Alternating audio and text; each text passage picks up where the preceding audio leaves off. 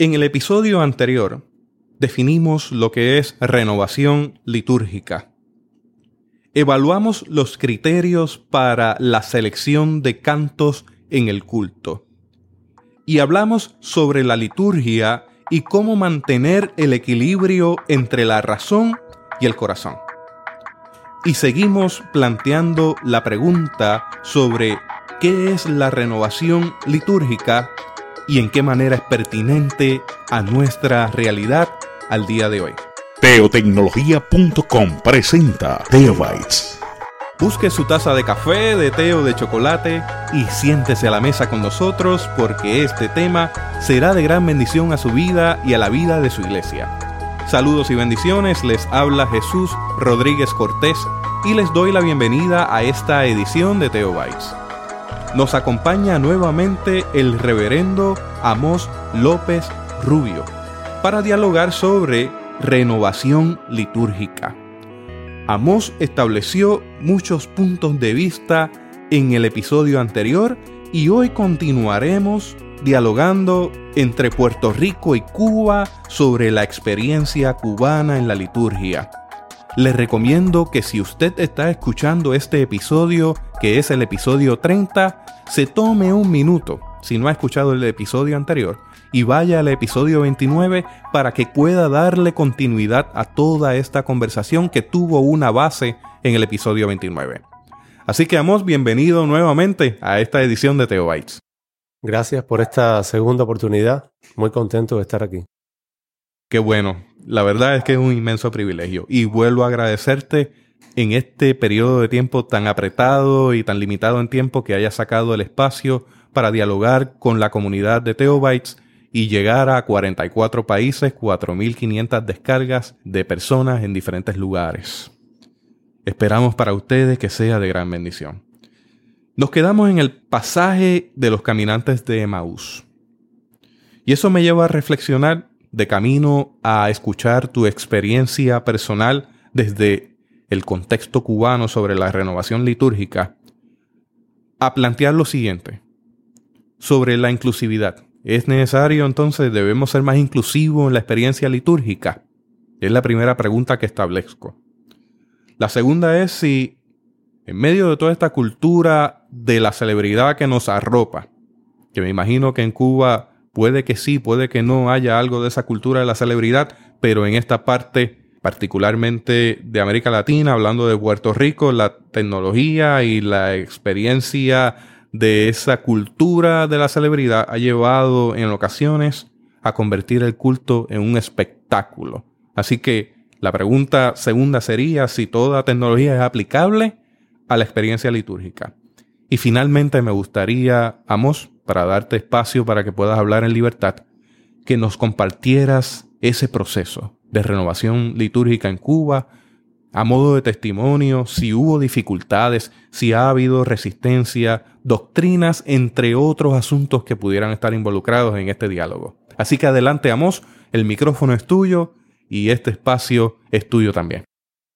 Bueno, yo creo que podemos comenzar hablando de, la experiencia de la renovación litúrgica en Cuba y poco a poco los otros temas pienso que pueden ir cayendo ahí, ¿no? Por su propio peso. Vamos a intentar hacerlo así. El proceso de renovación litúrgica en Cuba eh, tiene que verse de manera paralela e integrada a todo lo que pasó en el resto de América Latina. Es decir, a partir de la década del 60, en el 59 triunfa la Revolución cubana. Cuba empieza a experimentar muchos cambios en todos los ámbitos de la vida. Y también la iglesia eh, eh, tuvo que eh, responder a todas las transformaciones políticas, sociales, culturales que la revolución cubana empezó a llevar adelante. Para nuestro caso, el desafío de ser iglesia en un contexto socialista también se convirtió en un desafío litúrgico. Como mencionaba en nuestro episodio anterior, la renovación litúrgica tiene que ir de la mano con la renovación teológica. En el caso de Cuba, a partir de la década de los 60, algunos teólogos, pastores comenzaron a eh, desarrollar una reflexión teológica que pudiera guiar a la iglesia en ese nuevo momento histórico. Y esa reflexión teológica tuvo entonces como consecuencia la creación paulatina de una nueva himnología cubana. En ese sentido, yo quiero destacar el, trabajo y la vida de Lois Kroeller, una misionera norteamericana de la iglesia presbiteriana que desde los años 60 se fue a trabajar en Cuba con esta denominación y que constituyó una de las pioneras eh, de todo este proceso de creación de un nuevo canto comunitario que dialogara con la nueva realidad política, social, cultural que, estaba significando la revolución en ese momento. Y a partir de la obra de Lois, de todo lo que ella promovió, no solamente en la iglesia presbiteriana reformada en Cuba, sino también en el movimiento ecuménico cubano, porque ella tuvo también eh, liderazgo en, en el movimiento ecuménico.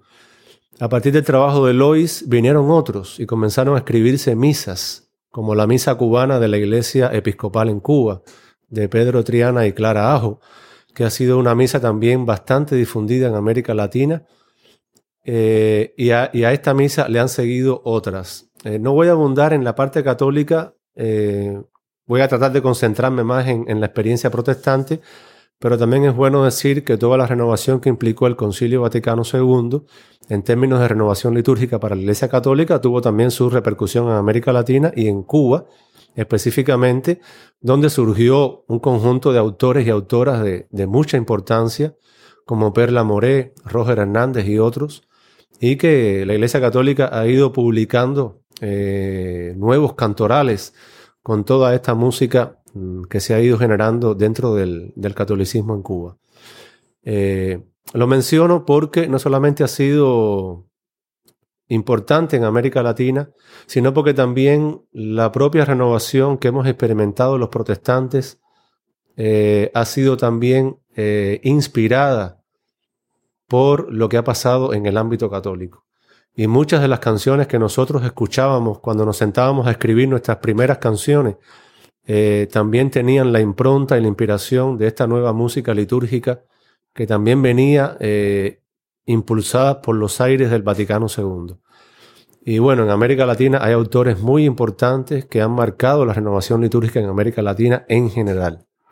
Y bueno, yo creo que eso es importante tenerlo en cuenta. Entonces, volviendo al ámbito protestante, eh, en la década del 80, eh, Eber Romero, proveniente de la Iglesia de los Pinos Nuevos, escribe la liturgia criolla, eh, apoyado y, acompañado por el presbítero Carlos Camps de la Iglesia Presbiteriana. Y esta liturgia criolla de Eber Romero realmente ha sido eh, una obra eh, de gran difusión, de gran impacto en esa época y después eh, internacionalmente. muchos de los himnarios que se han producido en los últimos años en, iglesias como la Iglesia de Discípulos de Cristo, la Iglesia Metodista, la Iglesia Presbiteriana, en Cuba y fuera de Cuba, y que han incluido la nueva himnología que se ha producido en, estas últimas décadas. Eh, en muchos de ellos aparece la obra de Eber, de Lois, de Clarita y de Pedro. Y han sido así como las figuras que más han marcado este, este nuevo proceso creativo de, de nuevos cantos en Cuba, cantos que expresen no solamente una buena poesía, sino también cantos que expresan nuestra realidad desde la naturaleza cubana hasta la vida de los cubanos y las cubanas, los procesos sociales que estamos viviendo y cómo la iglesia ha ido respondiendo a esa nueva necesidad y a esa nueva realidad a través de su misión. Eh, yo pertenezco a otra generación que también eh, de ella participan muchos autores que considero y autoras que han hecho también una obra de gran valor y que hemos intentado compendiar en un himnario que publicamos a través del Consejo de Iglesias de Cuba en el año 2004 y que titulamos Con todo el corazón, justamente inspirados en una canción de Lois, que ella tituló así, Con todo el corazón, que bueno, es una frase de un salmo, pero fue una obra de Lois que ella hizo eh, hace algún tiempo y recordándolo a ella de alguna manera rindiéndole algún homenaje, quisimos titular el himnario con todo el corazón. Y este himnario ya tiene un compendio más reciente de toda la himnología cubana, de diversas denominaciones, eh, cristianas en Cuba de, todo lo que se ha venido creando en los últimos años. Eh, tiene más de 200 signos. Eso fue en el 2004. Ya han pasado algunos años y yo diría que ya estaríamos en condiciones de volver a trabajar en la publicación de una segunda o de un segundo tomo de, este himnario porque realmente la creatividad eh, no se detiene y hay mucha gente joven creando música en, nuestras iglesias y, música con un valor estético, teológico, como hemos venido mencionando. Eh, esta, la experiencia cubana eh, ha sido también alimentada por la experiencia, por ejemplo, de la renovación litúrgica que ha promovido el Consejo Latinoamericano de Iglesia. O sea, Cuba ha tenido presencia y ha tenido también aportes al trabajo de, de, la red de liturgia de CLAI, eh, y al mismo tiempo la red de liturgia de Clay y todo lo que ha hecho en el continente eh, nos ha ayudado mucho en nuestra propia experiencia de renovación en Cuba.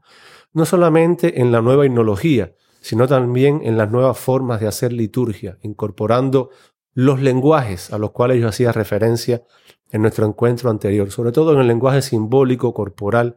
Yo creo que hemos ganado mucho en la incorporación de esos lenguajes con todo lo que ha promovido la red de liturgia de Clay.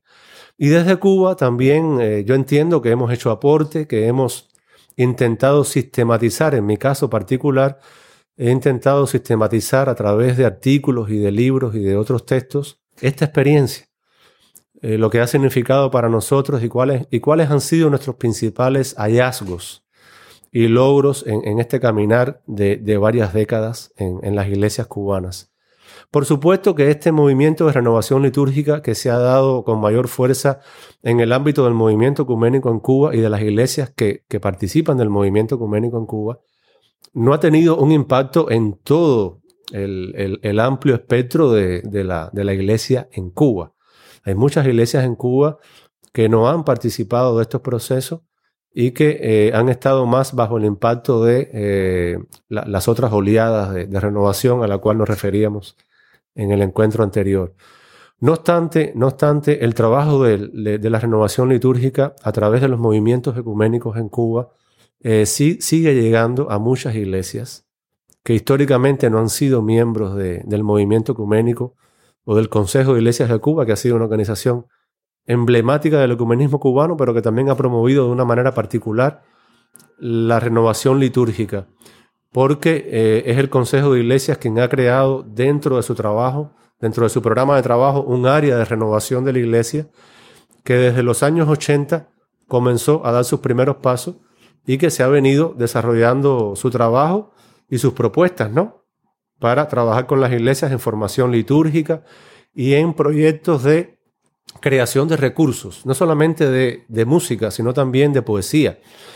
Eh, en ese caso, yo tuve la oportunidad de trabajar con este programa de renovación litúrgica entre el año 2000 eh, y 2010. Y en ese periodo eh, pudimos desarrollar proyectos de publicaciones. No solamente este himnario al cual te hacía referencia, sino también un libro de poesía de inspiración cristiana de autores cubanos. y me parece que, que, también fue un esfuerzo que las iglesias necesitaban en ese sentido. También recuerdo que publicamos un, libro de guiones para obras de teatro escritos por eh, cubanos y cubanas ¿no? de nuestras iglesias. Y en esa línea hemos intentado diversificar una serie de productos y de recursos eh, que puedan eh, tener un mayor impacto, no solamente en la cuestión de la música, sino en todo lo que hace parte de la liturgia y del culto, ¿no? los lenguajes también de las puestas en escena, de la poesía, la predicación, la predicación es parte de nuestras liturgias, una parte importante. Y no podemos hablar tampoco de renovación litúrgica sin hablar de renovación homilética o de la predicación, por así decirlo. Yo creo que este proceso de renovación en la predicación, que lleva en sí mismo un proceso de renovación teológica, de una nueva manera de leer la Biblia, de proclamarla, de, de dialogar con el pueblo cristiano a partir del mensaje bíblico, eso ha sido un elemento clave e incluso un elemento que ha precedido a todas estas experiencias de renovación más en el área de las artes. Porque, vuelvo e insisto, lo importante es el basamento teológico, el fundamento teológico que permita que la renovación litúrgica pueda ser bien encausada y que el uso de las artes también pueda ser bien encausado. Las artes son recursos al servicio del Evangelio y al servicio de la liturgia y de la participación. Y aquí caemos en el tema de la inclusividad. El hecho de utilizar las artes como recursos para la participación y la expresión de la fe, la comunicación de la fe, ha permitido mayor inclusividad. Eh, abrirnos al lenguaje de lo visual, abrirnos al lenguaje de lo corporal, abrirnos al lenguaje del espacio, de cómo organizamos el espacio en nuestras celebraciones, de cómo ambientamos ese espacio. Eh, valorar todos estos lenguajes ha permitido que aquellos que no cantan o que aquellos que no predican, que son digamos como los dones que más la iglesia ha valorado y ha visibilizado, bueno, pero eh, eso nos ha permitido que mucha gente con estos otros valores, con estas otras capacidades de poder ambientar, de poder poner color allí donde no había, de poder ambientar también con los recursos de nuestra naturaleza, de nuestro medio ambiente. Ese es todo un tema que hoy se abre ante la renovación litúrgica, ¿no? Cómo la renovación litúrgica hoy en día incorpora también los retos de la ecología, del desafío ecológico. Es todo un tema que me fascina, pero solamente lo menciono porque entonces nos abre hacia otra, hacia otro, eh, otro tema y, otro mundo, ¿no? Para conversar sobre eso. Eh, pero el uso de las artes, de la danza, de la expresión corporal, de la pantomima, incluso hay iglesias que hoy están incorporando arte cirquense. Hay muchachos jóvenes que están en, escuelas de circo y entonces con las habilidades eh, que aprenden allí, también están haciendo cosas en el culto de las iglesias. Y uno se pregunta, bueno, ¿y cómo? ¿Cómo, cómo, lo que se hace en el circo también puede eh, servir a, la liturgia y a la comunicación de, la fe? Bueno, está pasando. Yo no les voy a explicar aquí cómo, ¿no? Pero está pasando y hay iglesias que lo están experimentando. Eh, la pintura, el dibujo, bueno, eh, hay muchas maneras en que hoy muchos talentos están siendo incorporados y visibilizados ¿no? En, en, la participación en el culto. Porque cuando hablamos de que el culto debe ser inclusivo y participativo, estamos remitiéndonos a un principio fundamental del culto cristiano desde sus orígenes. El culto es de la comunidad. La asamblea que celebra es el sujeto de su propio culto. Por lo tanto, no puede ser que alguien, desde una posición de liderazgo, por más que la presidencia del culto sea necesaria, o la conducción del culto sea necesaria, no puede significar nunca sustituir eh, ese papel de sujeto, de protagonista que tiene la asamblea. Entonces, cuando hablamos de inclusividad, no hacemos otra cosa que remitirnos a este principio, ¿no?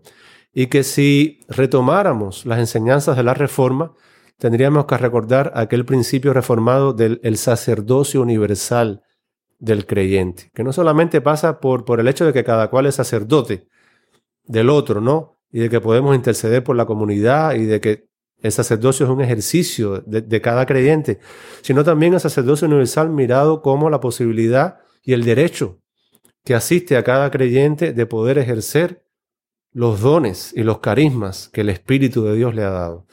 Entonces, el participar, sentirse parte, sentirse protagonista y no solamente asistir a algo que otros hacen para que yo lo mire desde un lugar, yo creo que la inclusividad es un principio fundamental, tanto como el sustento teológico de nuestra liturgia, porque el culto es el culto de la comunidad, y sin comunidad ni verdadera liturgia.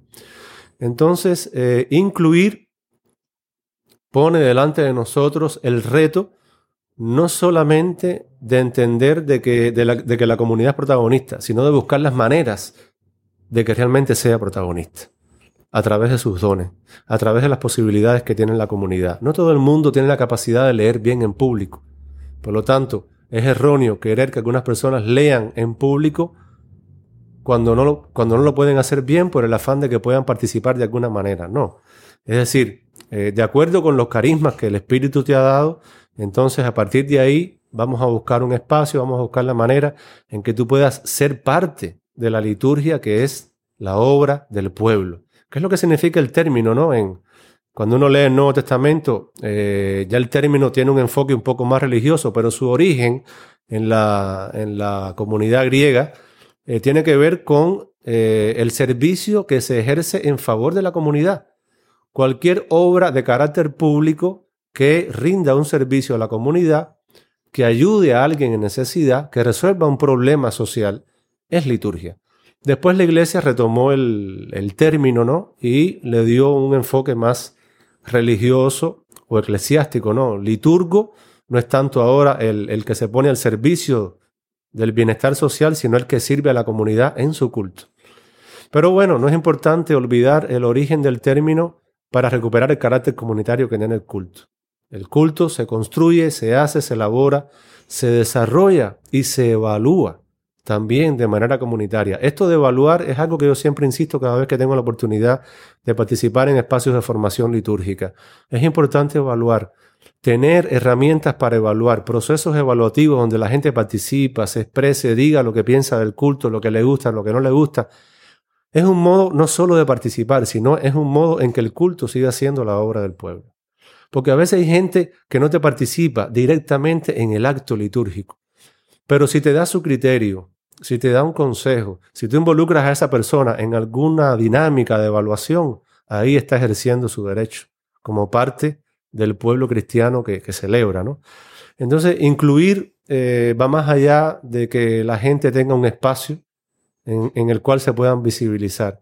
Incluir es tratar de que la liturgia sea la obra del pueblo, eh, desde todas estas aristas que hemos mencionado. Eh, experiencias que tenemos en Cuba tienen que ver, por ejemplo, con, con trabajar el culto por grupos de edad, que los niños hagan su liturgia y que todos participemos de esa experiencia, jóvenes, adultos, que los jóvenes traigan su propuesta y todos también nos incorporemos a esa propuesta, que los ancianos traigan su propuesta y también los niños y los jóvenes sean parte de esa propuesta. Yo creo que cuando tú trabajas en la línea de la inclusividad es también un aprendizaje es también crear comunidad. O sea, crear sentido de pertenencia a una familia donde todos tienen una voz, un espacio, donde todos tienen una reflexión que aportar y donde todos tienen una comprensión de lo que es ser iglesia. ¿no? no se puede agotar en una, sola, en una sola comprensión lo que significa para la gente ser iglesia.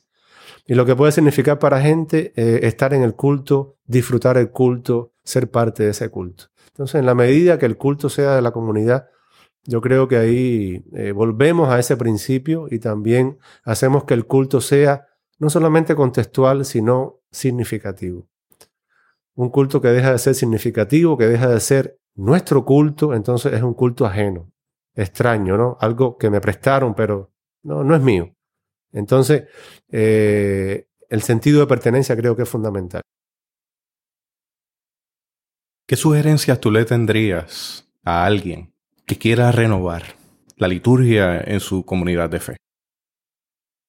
La renovación debe ser un proceso que salga de adentro. Eh, puede estar motivado e inspirado por eventos de afuera. Eso también pasa. Uno va a un lugar, mira algo, participa en una experiencia y dice, ah, qué bueno llevar esto a mi iglesia.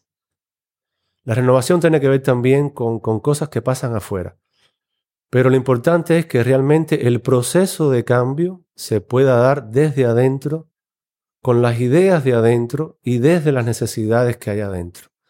Porque lo que pasa afuera me puede inspirar, me puede desafiar, me puede interpelar. Pero el proceso que se pueda desatar a partir de ahí, de una interpelación que puede venir desde afuera, tiene que realmente eh, tomar en cuenta quiénes son las personas que van a involucrarse en ese proceso de renovación. Tiene, tiene que nacer desde adentro.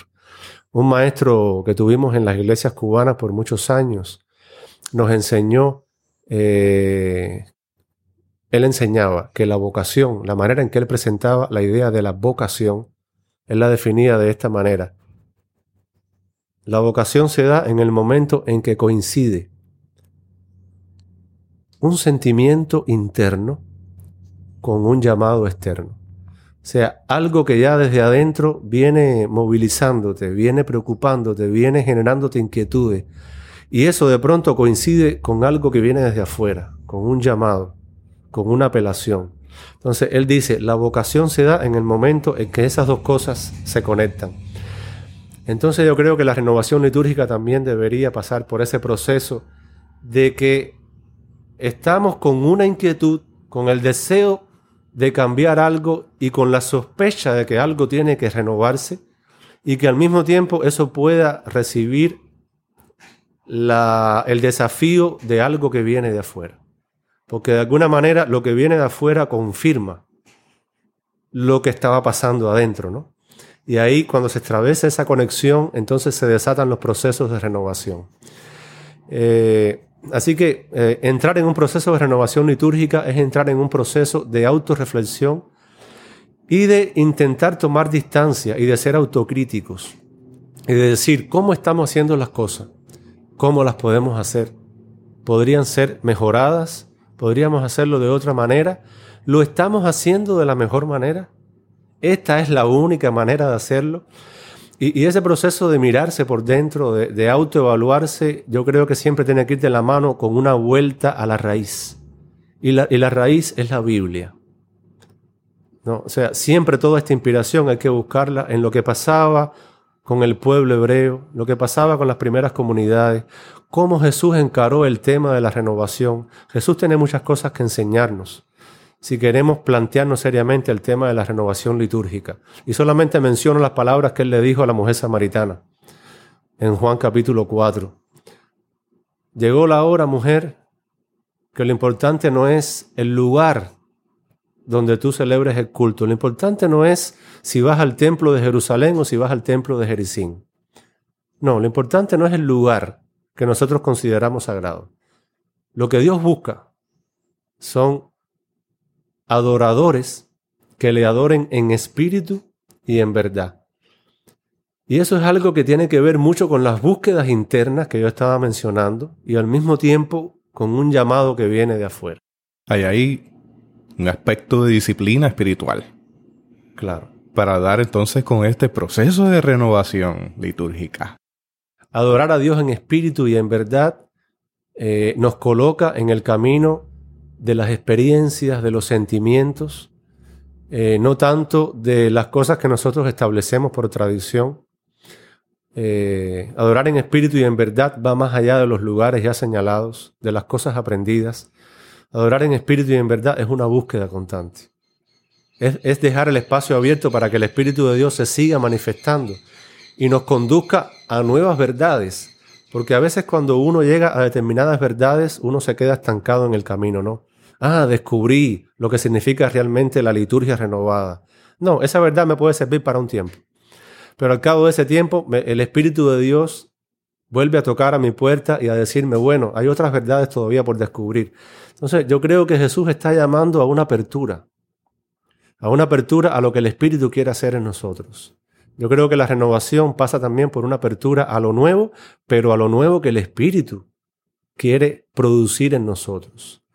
Entonces ahí es donde hay que tener cuidado, eh, paciencia y, mucho discernimiento de, ese espíritu de Dios, ¿no? Porque a veces en el deseo de querer hacer nuevas las cosas, pues entonces cometemos muchos errores y, algunas cosas que son valiosas las podemos eh, dejar atrás. Entonces, estas palabras de Jesús, el Señor busca adoradores que le adoren en espíritu y en verdad. No tiene que ver con el lugar, no tiene que ver con el orden de culto, no tiene que ver con la manera en que venimos haciendo las cosas hasta ahora, sino que tiene que ver con una eh, actitud permanente de apertura a lo que el Espíritu quiere eh, producir en nosotros. Eh, en el caso de Cuba, yo, yo creo que la iglesia cubana tuvo la suficiente valentía de abrirse a lo que el Espíritu nos quería decir en ese momento, desde los años 60. Y entonces en esa postura tenemos que mantenernos, seguir abiertos a ver qué más, qué más está por venir, qué más está por llegar, qué es lo que Dios nos quiere seguir mostrando en términos de renovación y de cambio. Entonces, han sido tantas las cosas buenas que hemos aprendido, han sido tantas las cosas buenas que hemos podido hacer. Ha sido tan bueno para las iglesias, pero aún así uno no puede sentirse satisfecho. Uno no puede decir la obra está terminada. No, la renovación litúrgica la historia lo ha demostrado, ha sido una experiencia que no termina. La renovación siempre responde a momentos históricos, siempre es contextual, por lo tanto en el futuro inmediato necesitaremos otra renovación que responda a un nuevo contexto, a un nuevo momento de la historia. Este es el que nos tocó a nosotros. Y yo creo que lo importante es que cuando nos toque, lo podamos vivir intensamente. Y que sí, no nos sintamos como que no pudimos hacer lo que deseamos hacer, sino que lo podamos haber hecho Yo creo que eso también es una satisfacción importante cuando hablamos de términos de renovación. Pero bueno, sobre todo estar abiertos a lo que Dios quiere hacer. Estar abiertos a lo que los demás nos quieren enseñar, a lo que podemos aprender de los demás. Eso ha sido clave en la renovación litúrgica de América Latina. Apertura a lo que los otros y las otras nos quieran enseñar y nos quieran mostrar. Hay que trabajar. Hay que poner la mano en el arado, caminando hacia allá, a esa renovación litúrgica. Esto no es algo que va a ocurrir por generación espontánea. Estamos muy agradecidos por este espacio. Este podcast ha sido eh, engalanado, ha sido bendecido de gran manera con tu presencia aquí y sé que la audiencia que nos está escuchando también lo apreciará. Así que a nombre de la comunidad latinoamericana, gracias Amos por lo que haces. Que el Señor te bendiga abundantemente. No sé si quieras tener alguna palabra final para el cierre de esta edición. Eh, me gustaría decir algo y es que eh, esta voz que les ha hablado no es otra cosa que un compendio de voces. Y, eso es lo que me alegra, ¿no?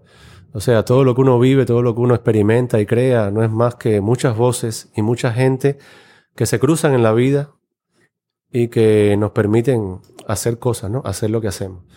Así que no es la experiencia de Amos, no es la voz de Amos, de Amos, son muchas voces que se han entretejido con la mía, ¿no? Y que, y que, y que sin esa llegada de todas esas voces no sería posible decir lo que he dicho ni, ni hacer lo que estamos haciendo. Así que agradecido a ti por el espacio y agradecido a esas voces, a esos testigos de la fe, como dice el libro de los Hebreos, ¿no?